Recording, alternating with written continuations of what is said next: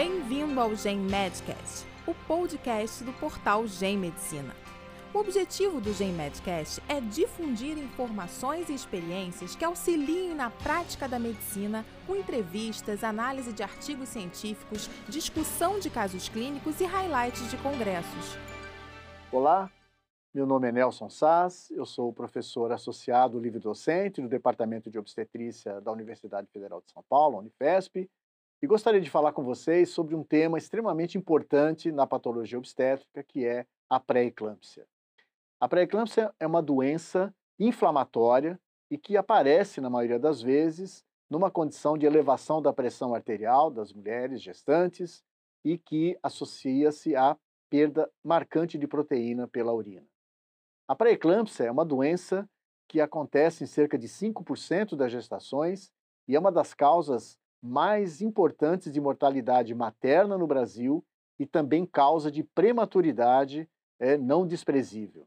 Muitas vezes, a única saída para o controle materno se faz através da interrupção da gestação e, evidentemente, em idades gestacionais muito é, precoces. O que eu gostaria de ressaltar nesta, nessa pequena apresentação é que alguns fatores de risco podem ser identificados né, durante a gestação. E essa identificação ela pode ser feita de forma muito simples, através da identificação de alguns fatores, e gostaria de ressaltá-los. A pré-eclâmpsia acontece em cerca de 5% das gestações. E as mulheres com maior chance de desenvolver pré-eclâmpsia são aquelas que estão grávidas pela primeira vez, aquelas que já têm hipertensão arterial crônica, aquelas que estão mais gordinhas, as pacientes mais obesas, aquelas que têm diabetes melito, principalmente com algum dano né, na sua circulação. As mulheres que têm na sua antecedência, digamos assim, familiar, a sua mãe, a sua irmã, que tiveram pré-eclâmpsia. As mulheres que estão grávidas de gêmeos e principalmente as mulheres que já tiveram pré-eclâmpsia. Se você tem ou identifica numa mulher dois ou três fatores como esse, ou mesmo um só, isso já chama um pouco a atenção no sentido de um risco adicional dessa paciente ao longo da sua gestação.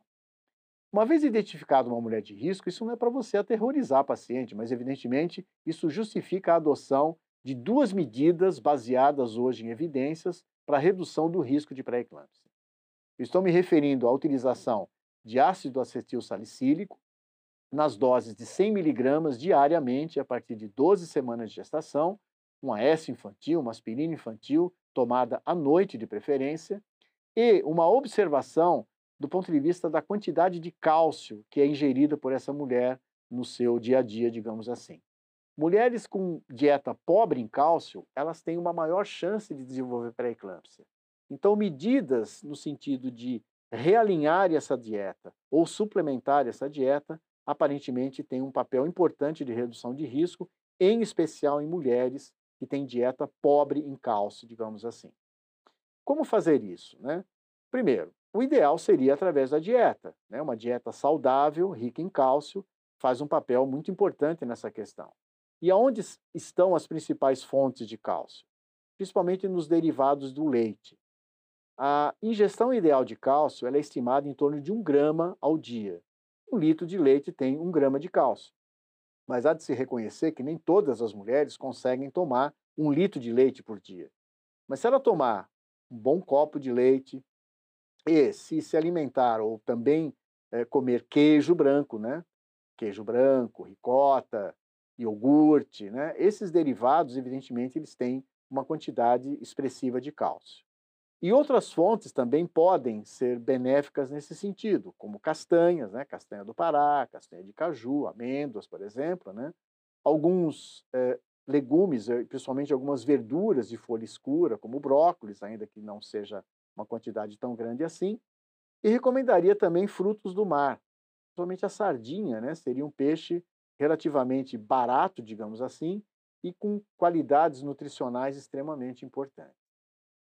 Se a paciente não tem essa condição, digamos, de uh, apelar para a nutrição, digamos assim, estaria indicada a suplementação. E essa suplementação seria feita através de 500 ou 1 grama né, de carbonato de cálcio diariamente, né? no sentido, portanto, de elevar a concentração de cálcio nessas mulheres.